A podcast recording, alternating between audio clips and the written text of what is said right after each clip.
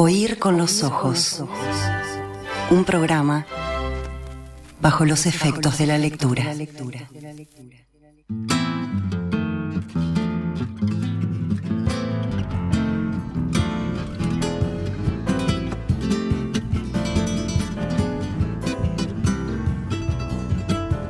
Esta entrevista se llama La investigadora y el artista. Una italiana y una rioplatense, guiados por intereses académicos, artísticos, personales, se lanzan a conocer en profundidad la historia del Plan Cóndor, esa enorme y siniestra operación política y represiva del terrorismo de Estado en América Latina con el apoyo de los Estados Unidos operaciones de inteligencia, búsquedas, asesinatos, desapariciones.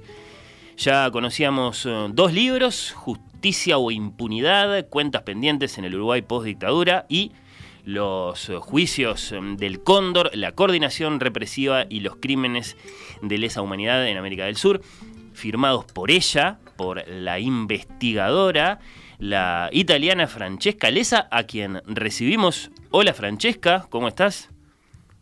Hola, hola, ¿cómo están? Buenas tardes, un gusto estar aquí. ¿Dónde estás vos? Yo estoy en Oxford, en Inglaterra. Bueno, bienvenidísima, muchas gracias por acompañarnos. Francesca, una apasionada estudiosa de los derechos humanos en América Latina, experta a nivel internacional en el Plan Cóndor.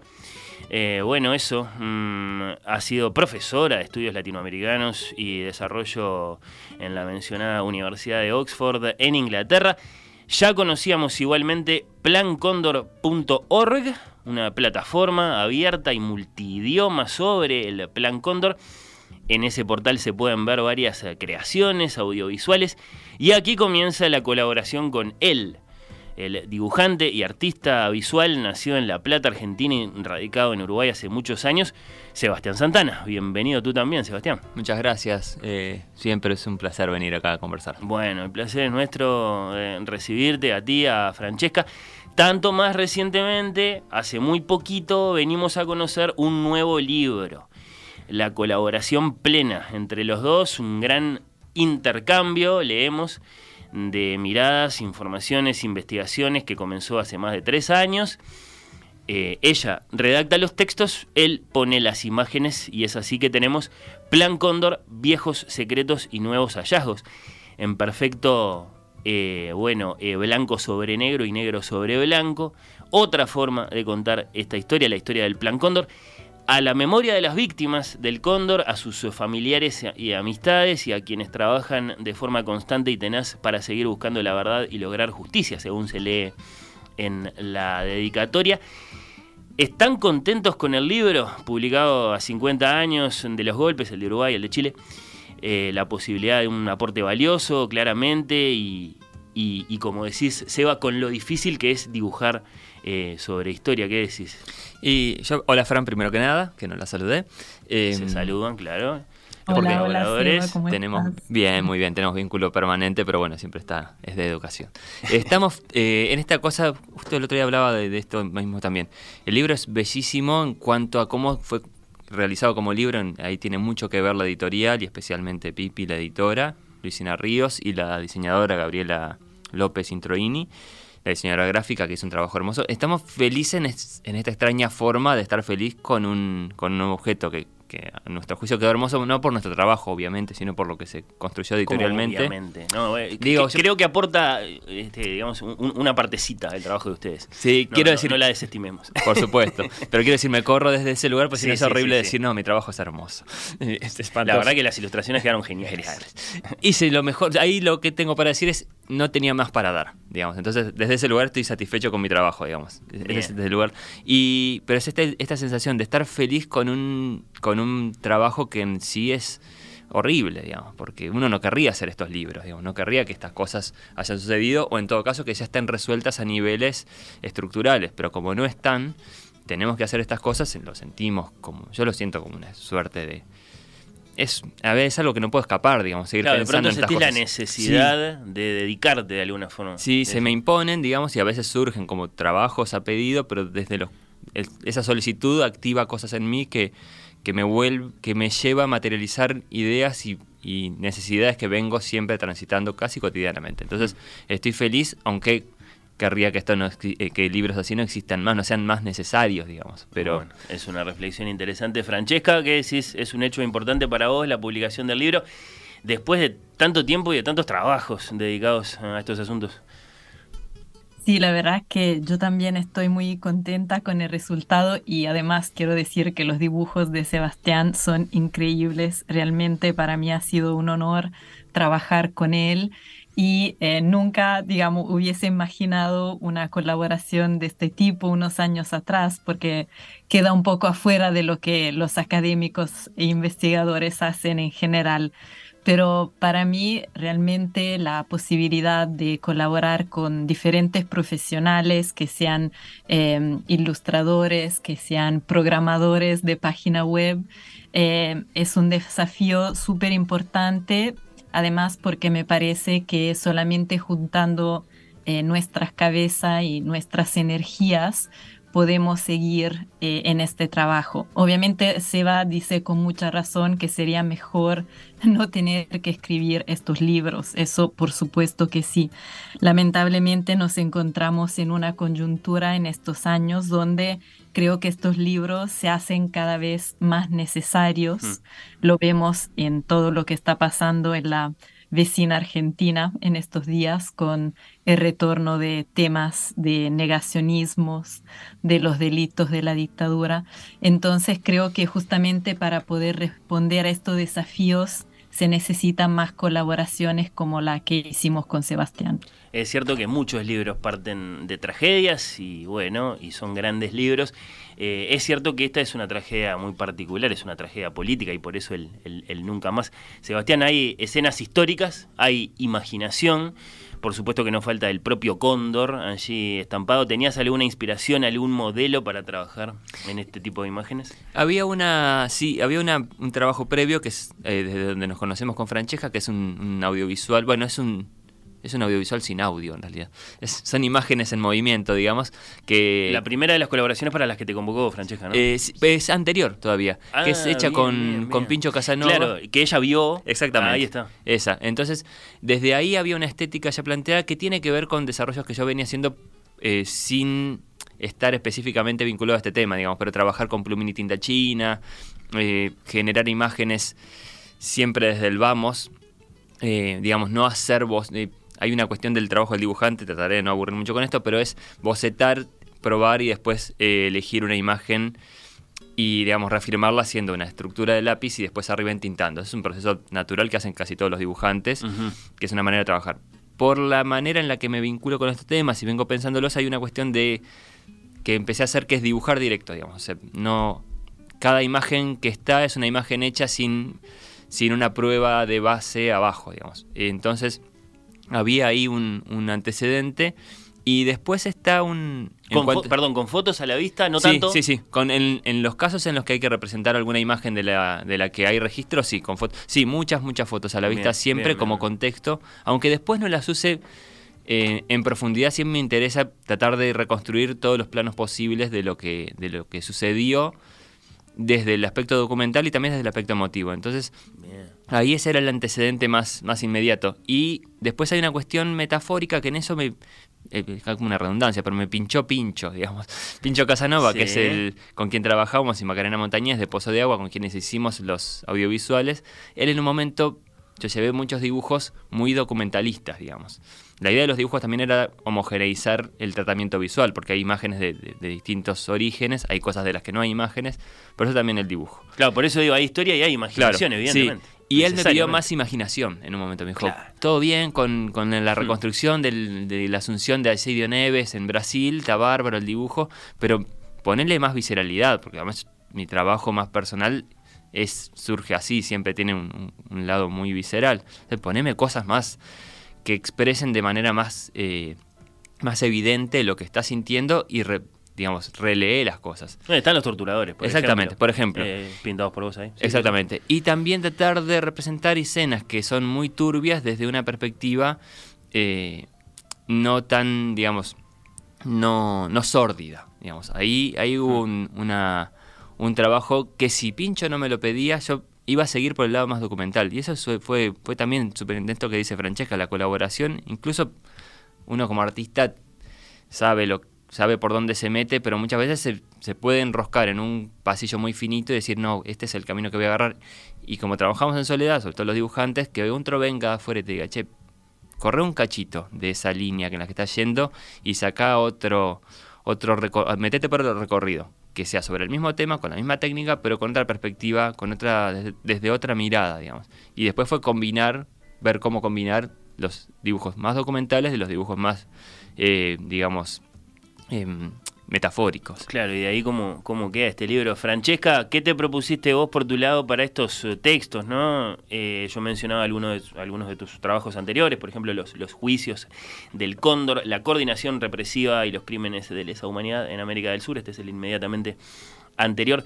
¿Es una síntesis de trabajos anteriores? ¿Es una reescritura en otros términos? Mira, pasó algo creo interesante que lo comentábamos con Seba unos días atrás es que en realidad el punto de partida para este libro no fueron los textos, sino que fueron los dibujos de Sebastián, porque em, como Sebastián comentó hace un ratito, la idea detrás del libro también surgió de la propuesta de nuestra editora Pipi Ríos, que después de ver eh, los audiovisuales que eh, Seba con Maca y Pincho y Diego habían hecho para la plataforma plancondor.org, nos propuso de eh, hacer un libro que combinaran justamente los, las ilustraciones con algunos textos.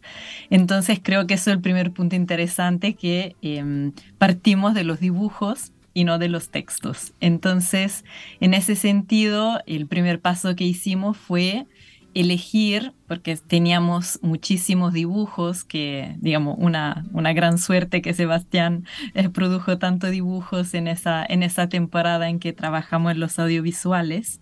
Entonces teníamos varios dibujos que ni siquiera habían podido entrar en los audiovisuales, así que el primer paso fue mirar eh, todos ellos, ver si había algunos que faltaban, y creo que finalmente faltaban pocos, pero tuvimos que digamos, Sebas tuvo que hacer algunos más para poder, eh, digamos, realizar la narración eh, con los dibujos. Y después mi, tarea, digamos, el segundo paso fue una vez que eh, Pipi y también Gabriela eligieron entre los varios dibujos que nosotros propusimos cuáles iban a entrar en el libro, ahí entré yo con la tarea de de escritura de los textos y ahí obviamente fue eh, sumamente útil toda la investigación que había hecho en los 10 años anteriores en el marco del proyecto eh, Plan Cóndor. Eh, pero también al mismo tiempo siempre había un intercambio con Seba y con Pipi sobre estar muy atentos al hecho de que estos, los textos, pero el libro en general, es un libro pensado para cualquier público y en particular con el objetivo de acercar cualquier persona que no tenga conocimiento previo del tema a que pueda conocer más y acercarse más. Entonces quizás algo que eh, es un poco distinto en este libro con los anteriores, además obviamente de los, de los dibujos, es que el texto, eh, los textos que armamos realmente hacen un esfuerzo para ser de lectura ágil y simple para que em, estos, em, los temas que enfrentamos, que son obviamente temas muy duros y muy complejos, puedan ser de eh, fácil eh, comprensión y que no generen como un rechazo a un lector que quizás no tenga ningún conocimiento previo. Así que eso quizás destacaría esto, digamos, la producción del libro y eh, este esfuerzo de eh, comunicar para ampliar el público que normalmente leería un libro sobre estos asuntos. Son noticias eh, valiosas acerca de cómo se hace un libro, acerca de cómo está hecho este plan Cóndor de Francesca Leza, de Sebastián Santana. A propósito de la conexión personal mm, de nuestros invitados con la historia reciente y con el Cóndor, quiero leer un par de pasajes del libro, luego les voy a pedir que nos amplíen un poquito esa parte con algún detalle, con alguna emoción. En el invierno de 2022, en Montevideo, el artista uruguayo-argentino Sebastián Santana estaba trabajando en Cinco en Asunción, el último de tres audiovisuales para ser publicados en el sitio web plancondor.org todos realizados junto a Pincho Casanova y Macarena Montañez, de la productora Pozo de Agua y el músico Diego Presa. La realización de esta pieza en particular, que relata la historia de cinco víctimas, Alejandro Logoluso, Dora Marta Landi, José Luis eh, Neil, Gustavo Insaurralde y Nelson Santana, con el que aclaramos, Seba, no, no tenés parentesco directo. No, no tengo. De hecho, lo buscamos y no, no es. Vale la aclaración porque uno dice Santana e inmediatamente piensa en nuestro invitado. Llegó a un hecho absolutamente inesperado. Sebastián quería dibujar de la forma más precisa posible el avión utilizado para trasladar entre Asunción y Buenos Aires al grupo secuestrado. Partiendo del número de la matrícula mencionado en un documento de los archivos del terror de Paraguay, buscó si existían imágenes del avión en internet. El 29 de julio, repito, estamos en el año pasado, sorprendentemente halló el avión Hawker Siddeley HS125. Su matrícula era en realidad 5T30 y no 5730, como decía el documento paraguayo. Probablemente un, error de la transcripción, como confirmaron luego las investigaciones de la argentina Anabel Alcalde y Anabel Alcaide perdón, y el uruguayo Samuel Blixen. Y más extraordinario aún era el hecho de que el avión estaba desde, desde 2008 en Montevideo, en el Aeropuerto Internacional Ángel S. Adami, en Melilla, a menos de 20 kilómetros de la casa de Sebastián, algo que nadie había descubierto hasta ese momento. Eh, primero, Sebastián, eh, ¿confirmás este increíble hallazgo? Después, ¿cuál fue tu sentimiento en ese momento? Fue muy raro, porque, a ver, yo eh, cuando trabajo eh, busco imágenes. Soy un poco torrante, tengo que decirlo, porque eh, mis investiga las investigaciones, entre comillas, ¿no? Pero que hago para los laburos que hago, las hago básicamente usando internet, el navegador de... Atorrante en el sentido de Aragán, De Aragán, claro, sí, sí, de que no me voy a la biblioteca, digamos, no, no soy investigador, digamos, o sea, busco ahí, a veces... Eh, también tengo un, archivo muy grande, una biblioteca que va creciendo de manera un poco salvaje. Entonces ahí también tengo montones de papeles, pero en general siempre me, derivo a Internet, al navegador Google, que es el más hegemónico, digamos, y a su pestañita de imágenes. Algo en general, cuando tengo que dibujar algo, estoy con algún tema, pongo alguna información en ese concepto bien de etiqueta, ¿no? Palabras muy cortas y me veo imágenes casi que como un tic, digamos. Ni después leo los, los, sitios web donde me arrojan esas imágenes. Voy, miro y veo qué ensalada de imágenes me tira Google, porque además te tira de todo. Sí. Y por alguna razón que... Vos querías ver el avión. Quería ver el avión. Y pensé, capaz que hay una foto como con estos datos, a ver qué imagen tira Google. O sea, siempre es como, a ver qué me tiras. Porque te tira cosas, sobre todo si el, si el dato que vos le pones, no es, si pones, por ejemplo, es tremendo, si pones pocas Pocahontas te va a tirar muchas fotos de las películas de Disney. Es tremendo eso. Y te, y te va a tirar pocas fotos históricas o documentos históricos en, en imágenes. Porque ahí hay un problema del navegador. Pero si pones 5T30 ahora ya te aparecen otro montón de cosas. Claro, iba a ir a buscar un texto preciso en el que aparece esa misma Algo, claro. Y aparecían unos repuestos de no sé qué cosa, ah, porque se número. Y en esos fotos del avión. Y algún lugar de mi intuición se ve, porque no, no fue... Dije, a ver si qué tira esto. Porque, a ver, yo sabía que los aviones en general usados en la década del 70 eran aviones a hélice eh, em, y que y no, no, podía, o sea, me parecía que no habría mucha información, pero como en este había un dato tan específico, una matrícula tan, tan, eh, tan concreto, dije, a ver si. Y ahí empezaron a aparecer fotos de un jet, y ahí dije, claro, el documento paraguayo habla de un avión bireactor, no, no, no de un avión a hélice. Entonces, es, los motores que esta foto me muestra deben tener que ver con ese avión. Y me sorprendió, primero que hubiera fotos de ese avión. Después está el tema del, del error de tipeo, pero eso ya fue resuelto. Entonces, este es el avión. Y lo otro raro era. Lo primero raro era que hubiera fotos del avión Sí, de la sí, ahí calle estaba. 70-80. Ahí ya. Mira, bueno, hay fotos en Ushuaia del avión. Bueno, ok. Ahí lo tengo para dibujarlo. Resuelto este problema. Pero lo otro fue cuando empezaron a aparecer enseguida imágenes de un avión igual al de la foto vieja, pero fotos evidentemente nuevas, pintado distinto, donde enseguida decía que eso estaba en Melilla. Y digo, ¿pero es el mismo avión? ¿O es un avión del mismo modelo? Ujú. Y después, o sea, lo que hice fue entrar en las páginas, salir de ver las imágenes y leerlo, el sitio web entero. Y básicamente decía que estaba ahí. Era indudable. Indudable. Y dije, uy, mirá, está ahí. Bueno, esto ya lo saben. Mi cabeza pensó enseguida. Entonces, Le mando un mensaje a Francesca y le digo, che, ¿viste que el avión está...? No, ¿cómo que está en Melilla? Sí, sí, está ahí. O sea, de hecho, la página web del, del Instituto Aeronaval de la Armada Argentina, o sea, el avión era un avión de la Armada Argentina cuando se usó para el traslado clandestino. Dice que ese avión es ese avión y que está en Melilla. O sea, no había dudas al respecto. Y nadie sabía que el avión estaba ahí. Claro, ahí empieza toda una historia posterior Totalmente. que, que te llevó a vos, este, bueno, a tener que hacer declaraciones. Sí, ante el juzgado de ante el juzgado en Argentina con el juez federal Casanelo. Entonces era una permanente sorpresa. Hay fotos del avión, primera sorpresa. Segunda foto, segunda sorpresa, hay fotos del avión reciente. Tercera, está Estaba tirado en Melilla. cerquita, sí. Cuarta, nadie sabe. Quinta, ¿qué se hace con esto? Porque además ten- estábamos resolviendo, entre otras cosas, el guion del, docu- del, del audiovisual, cómo terminamos la pieza. O sea, cuál iba a ser el, el arco narrativo. Había un final posible, pero cuando aparece el avión decimos, bueno, lo mejor en términos narrativos es los cuerpos de estas cinco personas siguen desaparecidas, ya sabemos que están muertas, pero los cuerpos siguen sin aparecer, el cuerpo del avión está.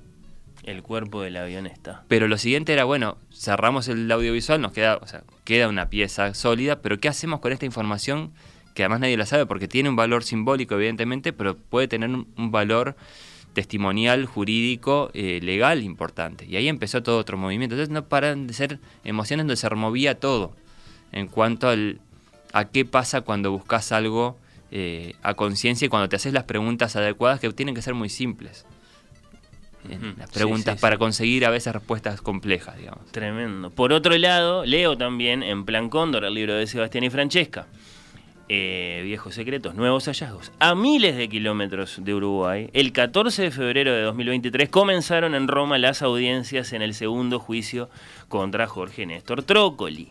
La investigadora italiana y docente en la Universidad de Oxford, Francesca Lesa, fue la primera en ser escuchada por los magistrados presididos por la jueza Antonella Capri. Ese día, Francesca declaró por más de tres horas, desentrañando para el tribunal la ola de golpes en América del Sur, las políticas de terrorismo de Estado implementadas y el funcionamiento del Plan Cóndor, si bien ya lo van a descubrir el texto, y claro, eh, ahí la vemos en el libro a Francesca frente al micrófono, maravillosamente dibujada por, por Sebastián, la leche eh, iguale per tutti, se lee en una inscripción. Francesca, ¿qué, qué, qué significado tiene para vos en tanto que investigadora un hecho como este, ¿no? Poder declarar ante un tribunal. Para mí fue, fue un día muy, muy emocionante porque justamente empecé este proyecto sobre Plan Cóndor hace más de 10 años, en el a finales del 2012, cuando me enteré que iba a empezar en Argentina un juicio sobre Plan Cóndor. Entonces todo este proyecto y todos estos últimos 10 años han estado siempre enfocados en el estudio de los juicios que estaban aconteciendo eh, primero el, el juicio en Argentina y cuando ese terminó me dediqué al juicio que se estaba realizando en Roma y que finalizó en el 2021. Pero nunca pensé de que eh, de pasar, digamos, de ser investigadora Hmm. eh, y observadora de estos juicios a ser testigo. Así que ese día fue realmente una, una fuerte emo- emoción y un, también como un deber cívico de alguna forma de poder utilizar eh, todo lo que había encontrado en estos 10 años de, de investigar el Plan Cóndor de forma cercana para eh, que esa información fuese relevante en el marco de un proceso judicial. Creo que es importante recordar que Italia ha realizado algunos juicios relativos a los delitos de lesa humanidad de la dictadura argentina y más recientemente vinculado a Plan Cóndor. Pero son unos pocos juicios importantes, pero pocos. Y también porque los, los magistrados italianos obviamente eh, tienen como muchos desafíos cuando encaran estos juicios por el tema del idioma, de la distancia histórica y geográfica. Entonces poder hacer como con mi testimonio una especie de puente entre Italia y el Cono Sur también fue, sentí, sentí que fue como un deber muy importante eh, de mi parte de que la investigación académica pudiese aportar a la búsqueda de justicia de una forma tan concreta la cantidad de dimensiones que abarca esto, ¿no? Eh, digo yo, dialogando con nuestros oyentes, lo editorial, lo artístico, lo académico, lo vivencial, en definitiva, ¿no? Eh, estas, estas dos páginas del libro lo, lo, confirman. Este año, a, 50 años em, del golpe, también a 50 años del golpe en, en, Chile, bueno, pasaron muchas cosas, ¿no? Veníamos del suceso de Argentina 1985, la la película mm, producida y dirigida por Santiago Mitre, escrita por el propio Mitre junto a Mariano Ginás, eh, muchas conmemoraciones, alguna no sin polémica por alguna ausencia importante, muchísimos libros, muchísimos libros. Realmente la discusión acerca de un proyecto que pretende liberar archivos de la dictadura, la casi inmediata filtración de muchos archivos. Lo que les quiero preguntar es, ¿fueron tiempos intensos para, para ustedes, tan metidos que están en, la historia del, Cóndor y en, y en, sus aportes, en definitiva, ¿no? en esta búsqueda de verdad y justicia? ¿Qué decís, Santana? Sí, eh, el año era, eh, sabíamos que se iba a venir esta cosa de los 50 años y, y que que iba a ser un mojón en sí mismo. Entonces me ha hecho pensar mucho, se juntaron un montón de laburos, me pasó, ahora estoy trabajando en un proyecto con el municipio B que está haciendo una marcación territorial sobre de puntos de, la, de, este sector de la ciudad que tienen que ver con el tema, entonces es, es muy curioso porque trabajos que estoy haciendo están pasando a ser parte de la señalética y eso es un montón, digamos. Una es una materialización que va un poquito más allá de los libros. Sí, totalmente estás ahí, es un cartel de la calle, es raro cuando lo ves, decir, uy, mirá, está la flecha y está el coso, o sea, y es, es esas cosas que tienen, digamos, una significación, como lo decía Francesca recién, una significación cívica, digamos, más allá de cómo uno hace el trabajo, también eh, la materialización total del, de la intención de poner, eh, de poner en discusión una línea de, observación de las cosas y ponerlo de manera inequívoca, digamos. O sea, poner en la calle un cartel. Es un montón en cuanto a lo que, al compromiso que significa, a lo que le pedís al otro y, a la conversación que se puede armar, digamos. Porque esa persona puede pasar o no, eh, o sea, digamos, ser sensible o no, eh, eh, o estar de acuerdo o no, pero necesariamente ya se lo pones en la cara, en la calle. O sea, es, eso es como el semáforo digamos, es chiquito, pero igual es, es, algo. El libro uno va y lo elige. Esto es una cosa que está en la calle. Entonces, bueno, toda esta cuestión de los 50 años lleva un montón de, conmociones internas, pero la más, a mí la que más me, se me ha sedimentado es, este año se cumplen los 50 años del inicio de la dictadura. Correcto. Entonces hay que empezar a pensar en el caso de Uruguay de acá a 12 años. Y entonces, porque también es muy fácil decir, los 50 años y todo lo que significa, más allá de que acá, a mi juicio, fue bastante tibia la, digamos, el lugar que se le dio al, desde el espectro político dirigencial, digamos, a, fue, a, las conmemoraciones. Sí, sí, fue como hablar del 27 de junio y bueno, más o menos, eh, pero digamos, más allá del signo político, hay si vos crees en la democracia y además al final realmente tenemos que reconocer que es el sistema que, que mejor cuida a los más eh, desprotegidos, porque bueno, también estaba la idea revolucionaria hace 50 años, había, sea, no era tan fácil eh, pensar en la democracia como la única vía hace 50 años. Digamos, hoy tenemos asumido en general la mayoría de la población que es la vía. La vía de las armas, de la, de la vía que sea en mi juicio, quedó demostrado que no es un camino aceptable porque implica la, aniquilación de otros.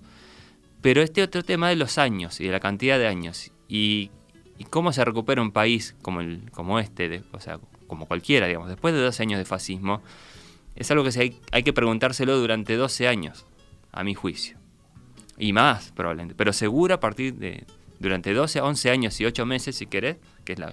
La oportunidad eh, concreta está, si habrá otras tantas conmemoraciones a lo largo de, los años que vienen. Es lo que yo deseo. Otros tantos hitos, Sí, es lo que deseo y, me parece que es, que es en el fondo el, lugar donde es, importante pararnos porque además, hay, y termino con esto, el, el vínculo, digamos, de, de, significación del pasó medio siglo, que es un montón de tiempo, pero el modelo de convivencia sigue y el modelo de, estructura social es muy parecido al que tenemos, teníamos hace 50 años y ahora. Entonces, por eso la afectación es inmediata, digamos.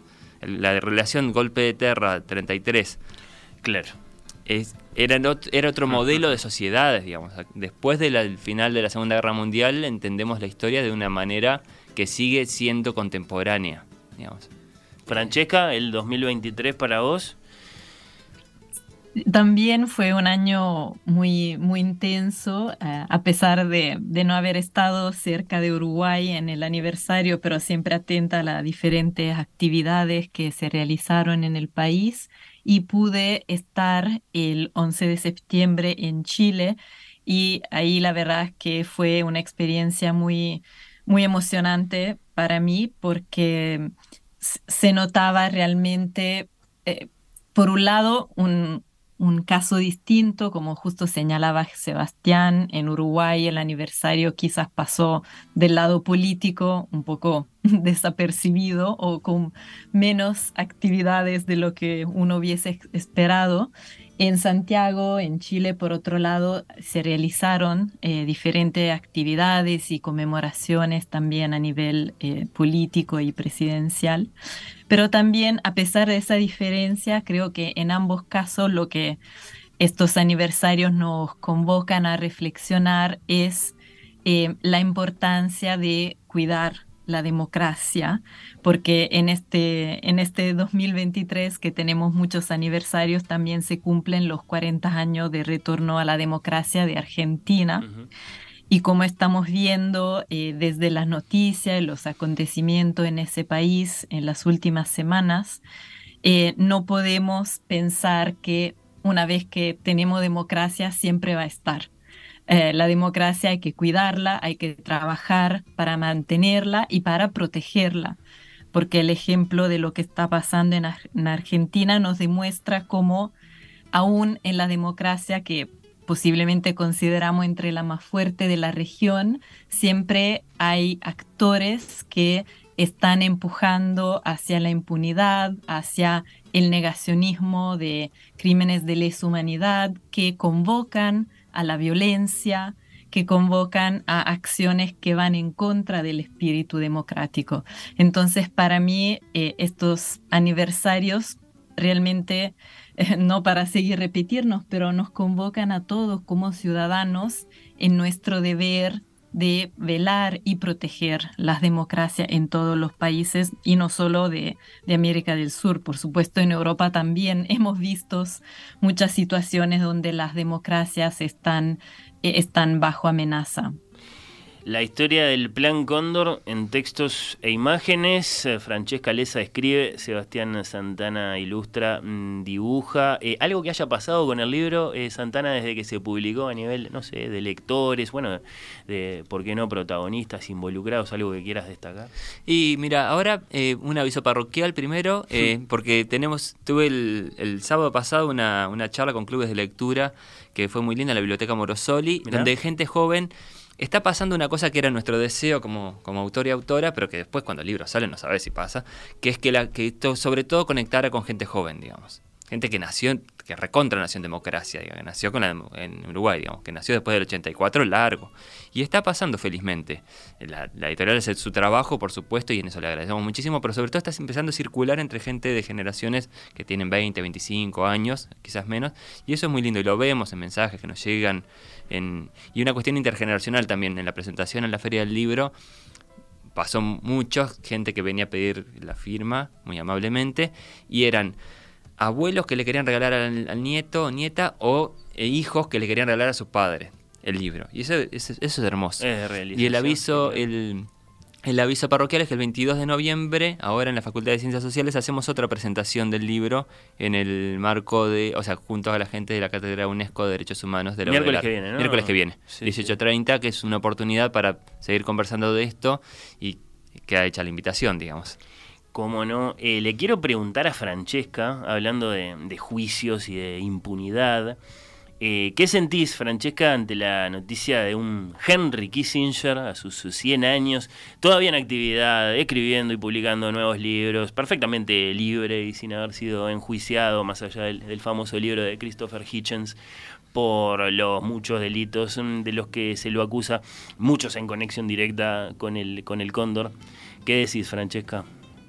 Que decir, eh, en inglés hay una expresión que no sé si, si se traduce muy bien al español, que decir el elefante en la habitación. Ah, sí, claro. Sí, sí, En el sentido de que eh, sabemos quiénes son eh, algunos de los responsables, y hay muchos, por supuesto, de, la, de lo que aconteció en los años de Plan Cóndor, y esa responsabilidad es tan evidente que creo que ya no le cabe duda a nadie en ese sentido. Pero el caso de Kissinger es especial, ¿no? Porque eh, no solo sigue ahí a, su sorprendente avanzada edad, sigue en actividad, no ha sido enjuiciado. Claro. Y sí, justamente esa es la paradoja, porque sabemos que además Estados Unidos eh, y bueno, Estados Unidos no es el único país, varios países del mundo tienen la misma política, pero la política es que no extraditan a sus nacionales. Entonces, eso en parte explica también por qué Henry Kissinger ha logrado mantener su impunidad yo me acuerdo en el juicio que seguía en Buenos Aires por muchísimo tiempo, el juicio al Plan Cóndor, uno de los jueces siempre preguntaba por el papel de Estados Unidos y de Kissinger en particular. Y es ahí donde la expresión del elefante en la habitación siempre yo la tenía en la cabeza, porque claro, eh, ese juicio eh, estaba intentando eh, comprender el funcionamiento de Plan Cóndor en todas sus facetas, pero justamente, y había varios imputados, había imputado argentinos, había imputado de Uruguay, en su momento de los otros países también, pero claramente los imputados de Estados Unidos no estaban y no estaban porque ese país no permite la extradición. Entonces es una situación Em, lamentable, pero por otro lado, a quienes estudian estos temas no les sorprende demasiado porque sabemos también cuál ha sido la actitud de Estados Unidos, por ejemplo, con relación a la Corte Penal Internacional, que es uno de los países que no, no ha apoyado la Corte Penal y, y también un país que no ha firmado varios de los convenios de derechos humanos. Así que es lamentable, pero en línea con algunas de las políticas de, ese país. Un hombre muy poderoso en aquel momento al lado de Nixon y otros presidentes después.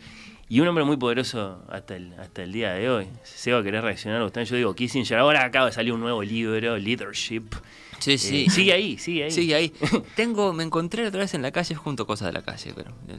Sí, sí. Y un librito de política internacional de Kissinger bastante desmenuzado, con el que voy a hacer algo con el sello de la, de la seccional segunda de policía, de la biblioteca. Ahí está. Y sí, claro, este tipo es. Es, esa, es, es pornográfico su presencia, porque es, tan explícita hmm. que se invisibiliza. Eh, y a la vez, bueno, está ese documento para hacer estos trabajos. Francesca nos, nos mandaba muchos documentos desclasificados que hay y demás, y hay uno que es una conversación entre Gussetti, que era el ministro de Relaciones Exteriores, si mal no recuerdo, Francesca, si no corregime, de Argentina en la dictadura. No, correcto, correcto, correcto. Que transcribe, muchas gracias, que transcribe una conversación entre Kissinger y Gussetti, y un par de, de ñatos más ahí es el acta de, reunión de los tipos. Y ahí está, y es curioso que ese documento esté desclasificado, pero claro, Kissinger habla muy bien en esas reuniones en las que están transcribiendo, porque entonces dice, eh, ustedes hagan lo que tengan que hacer, pero háganlo rápido y vuelvan los procedimientos normales pronto. Porque Busetti le dice, le está diciendo que están desbordados por, el, Por, la sedición y qué pueden hacer y si los pueden ayudar. Todo con un nivel de eufemismo que es es delicioso si no fuera real el documento. porque, siniestro, porque nadie dice lo que está diciendo, pero todos sabemos lo que están diciendo. Y Kissinger le dice eso. Ustedes hagan lo que tengan que hacer, pero háganlo rápido. Igual hablan los procedimientos normales pronto. Bueno, de acuerdo. Que, y algo así como nosotros los vamos a respaldar. Pero tiene que ser rápido, le dice. O sea, ejecuten. Ejecuten. Y después se van cuatro minutos a una sala donde no hay transcripción a terminar de hablar dos cositas. Que, que literalmente son cuatro minutos. el acta dice. Se ausentan por cuatro minutos solo estos dos, y vuelven. Ahí ves un poco su condición de arquitecto. Total. Entonces, con ese tipo de materiales que están disponibles en Internet, uno puede reconstruirse eh, digamos, eh, digamos, la visión artística siempre lo que hace es unir puntos, eh, es el trabajo que, por lo menos desde una línea hacemos, unir dos puntos que, no tenían una conexión explícita, digamos, y desde ahí plantear una opinión, digamos, no es, no es una investigación académica, digamos, es una opinión el arte. Y hay un trabajo para hacer ahí entre unir puntos a partir de los documentos donde tenés esto, donde tenés a un ministro de Relaciones Exteriores argentino con el tipo del Departamento de Estado y para contar, digamos, para, para comunicar, porque hablar de los crímenes es fácil, digamos, en un punto, y denunciarlos y condenarlos, pero cuando empezás a leer cómo se tejían... Eh, sí, sí, toda esa maquinaria. La, maquinaria más política es interesante leerlo desde ahí para salir de, la dimensión del horror y entender por qué sigue funcionando, cuáles eran los motivos, ¿no? la imposición de un plan económico y demás. Esas son las dimensiones en las que me pongo a pensar, digamos. El libro llega a los lectores, es un aporte, están pasando cosas, eh, es lo que estamos eh, conversando. Ahora, Francesca, eh, la sensación desde el punto de vista de los juicios, la impunidad, lo, lo decimos con una frase muy sencilla, es que falta mucho, ¿no? Sí, falta mucho, pero también se ha logrado mucho. Y, no digo eso livianamente, porque creo que también muchas veces siempre nos enfocamos en lo que falta y es importante tener esa mirada, indudablemente, pero no siempre creo que valoramos lo que se ha hecho y tomamos una mirada más histórica y pensamos que hasta hace muy poco la impunidad siempre era la respuesta después de periodos de dictaduras. Y es solamente en los últimos 40 eh, años, desde las transiciones en el Cono Sur, que se empezó a romper con esta tradición de impunidad, que con el juicio a la Junta en Argentina del año 85 y todo lo que ha acontecido después, se ha marcado una ruptura con esa trayectoria y con esa tradición que había durado por centenares de años. Entonces, por supuesto, sí, falta mucho, mucho para investigar. El tema, como decía Sebastián, la complicidad empresarial, los diferentes actores que apoyaron y, eh, sostuvieron eh, las dictaduras cívicos militares, pero también creo que no es menor si reflexionamos que se han condenado ex dictadores, se han condenado ex cancilleres, ex generales, figuras emblemáticas de la dictadura de ambos lados de Río de la Plata y creo que a veces también es importante celebrar eso eh, para eh, valorar lo que se ha podido lograr con muchas dificultades, sin duda, pero se ha podido lograr y para seguir teniendo más energías para empujar por mucho más y por todo lo que falta. Sebastián, para que quede dicho correctamente, vos sos, eh, en tu vínculo con la historia reciente, descendiente de personas... Eh, personas que estuvieron secuestradas, en, el, Sí, en el 300 Carlos. Mi papá, mi padre de él, mi abuelo y uno de mis tíos, que era más mi padrino Emilio, los tres estuvieron, de hecho estuvieron juntos, es una situación que fue bastante dolorosa en particular porque convivieron ahí, eh, un par de meses estuvieron, después a mi viejo lo largaron y nos fuimos a Argentina donde nací y después hermanos y hermanas también allá, básicamente en La Plata. En La Plata. y mm, ese es mi vínculo directo con el tema y siempre por eso estuvo ahí. En, claro. O sea, de hecho, a mí ahora lo, o sea, me costó bastante ordenar la idea de que mi viejo no había estado preso, había estado secuestrado. Preso estás si cometes un crimen y la justicia actúa y se da el marco de garantía para que te respondas por el crimen que cometiste. A mi viejo lo fueron a buscar a su casa, una patota. Es otra cosa. Es otra cosa. no hubo papel de por medio que, que, justificara aquello.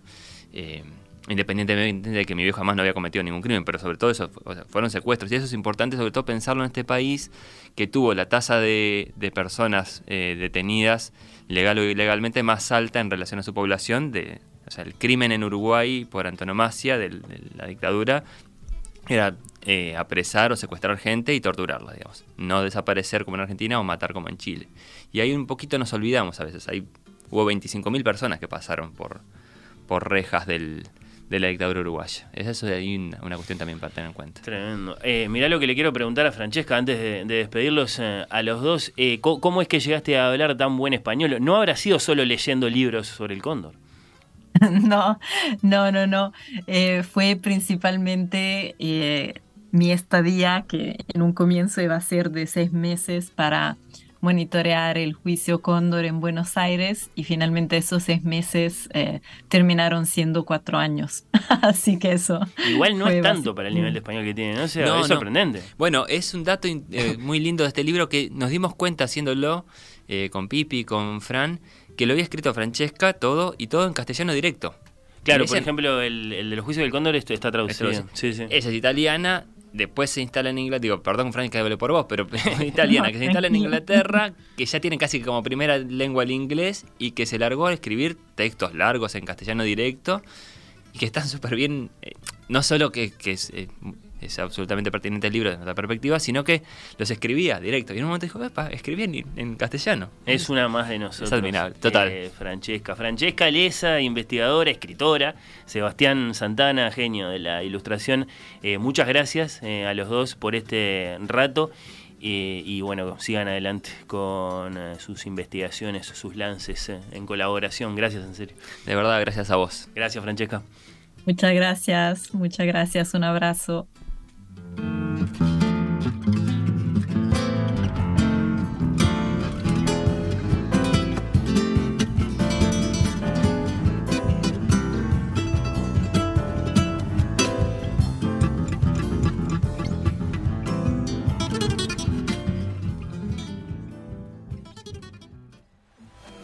Oír con los ojos. Temporada 7.